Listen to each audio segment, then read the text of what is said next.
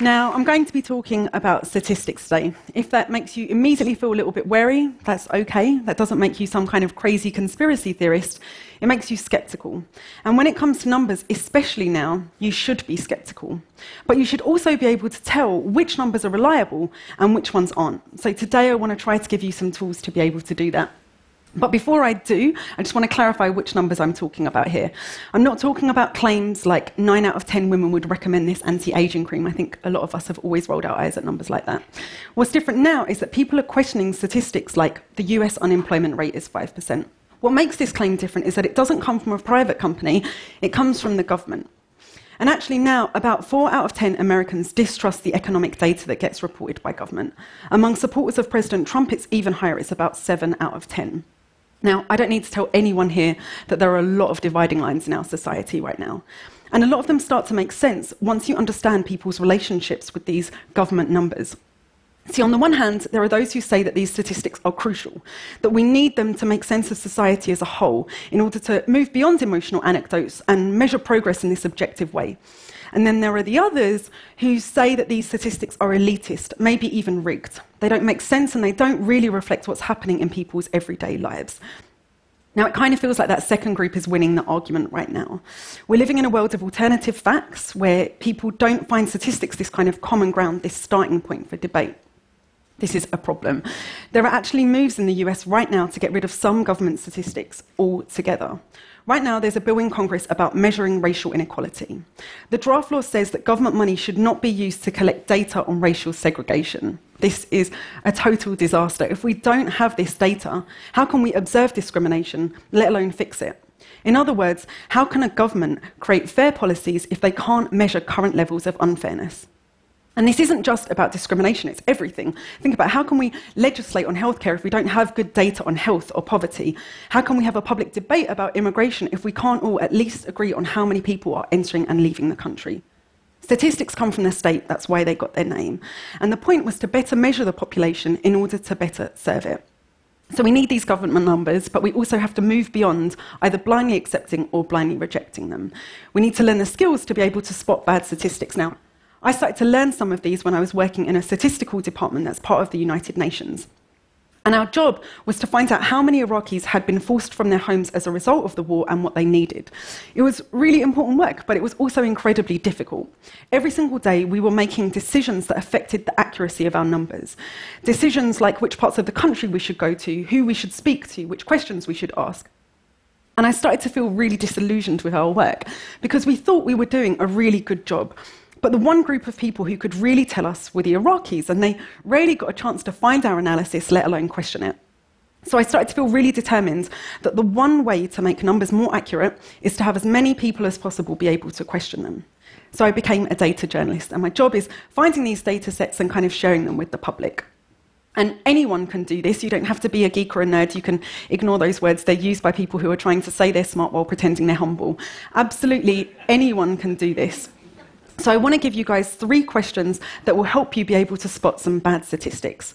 So, question number one is Can you see uncertainty? Now, one of the things that's really changed people's relationship with numbers, and in fact, even their trust in the media, has been the use of political polls. Now, I personally have a lot of issues with political polls because I think that the role of journalists is actually to report the facts and not attempt to predict them, especially when those predictions can actually damage democracy by signalling to people, don't bother to vote for that guy, he doesn't have a chance. But anyway, let's set that aside for now and talk about the accuracy of this endeavour. So, based on national elections in the UK, Italy, uh, Israel, and of course the most recent US presidential election, using polls to predict electoral outcomes is about as accurate as using the moon to predict hospital admissions. No, seriously, I used actual data from an academic study to draw this. There are a lot of reasons why polling has become so inaccurate. Our societies have become really diverse, which makes it very difficult for pollsters to get a really nice representative sample of the population for their polls. People are really reluctant to answer their phones to pollsters, and also, shockingly enough, people might lie. But you wouldn't necessarily know that to look at the media. For one thing, the probability of a Hillary Clinton win was communicated with decimal places. We don't use decimal places to describe the temperature. How on earth can predicting the behaviour of 230 million voters in this country be that precise? And then there were those sleek charts. See, a lot of data visualizations will overstate certainty, and it works. These charts can numb our brains to criticism. When you hear a statistic, you might feel skeptical. As soon as it's buried in a chart, it feels like some kind of objective science, and it's not. So I was trying to find ways to better communicate this to people, to show people the uncertainty in our numbers. And what I did was I started taking real data sets and turning them into hand drawn visualizations so that people can see how imprecise the data is. So people can see that a human did this, that a human found the data and visualized it. So, for example, instead of finding out the probability of getting the flu in any given month, you can see the rough distribution of flu season.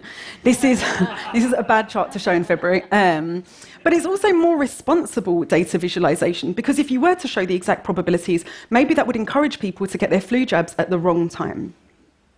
Um, now, the point of these shaky lines is so that people remember these, these imprecisions but also that they don't, don't necessarily walk away with a specific number, but they can remember important facts. Facts like injustice and inequality leave a huge mark on our lives.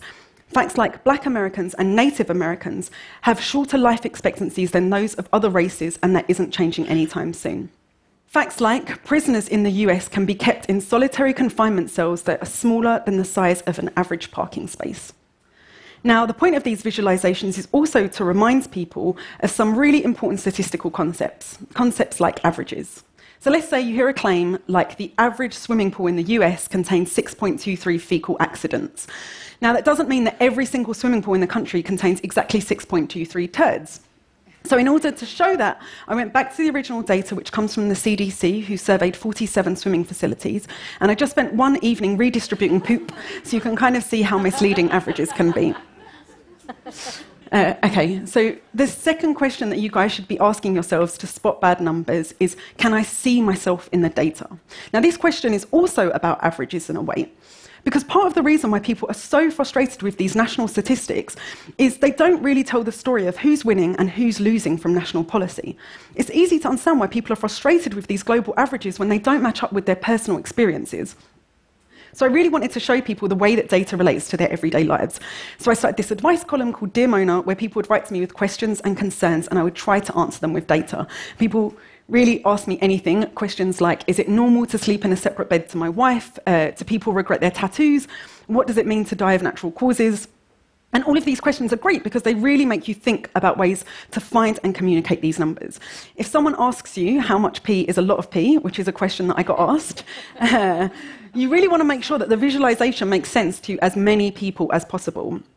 Now, these numbers aren't unavailable. Sometimes they're just buried in the appendix of an academic study. And they're certainly not inscrutable. If you really wanted to test these numbers on urination volume, you could grab a bottle and try it out for yourself. the point of this isn't necessarily that every single data set has to relate specifically to you.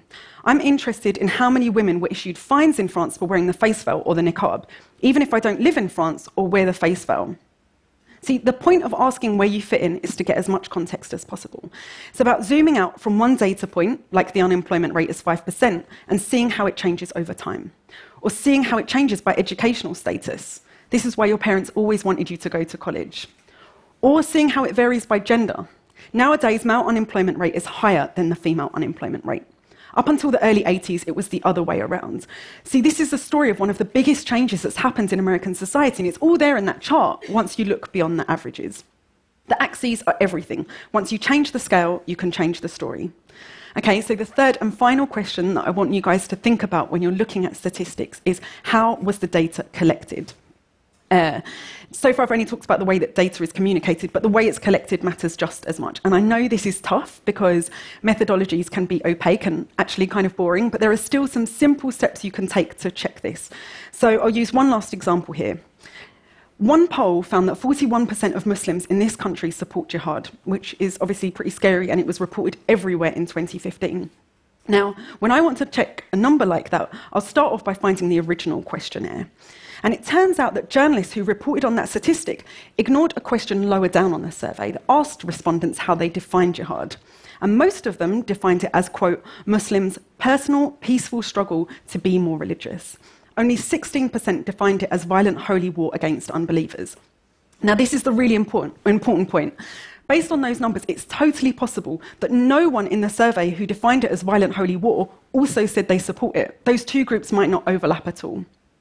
It's also worth asking how the survey was carried out. This was something called an opt in poll, which means that anyone could have found it on the internet and completed it. There's no way of knowing if those people really even identified as Muslim. And finally, there were 600 respondents in that poll. There are roughly 3 million Muslims in this country, according to Pew Research Centre. That means the poll spoke to roughly one in every 5,000 Muslims in this country.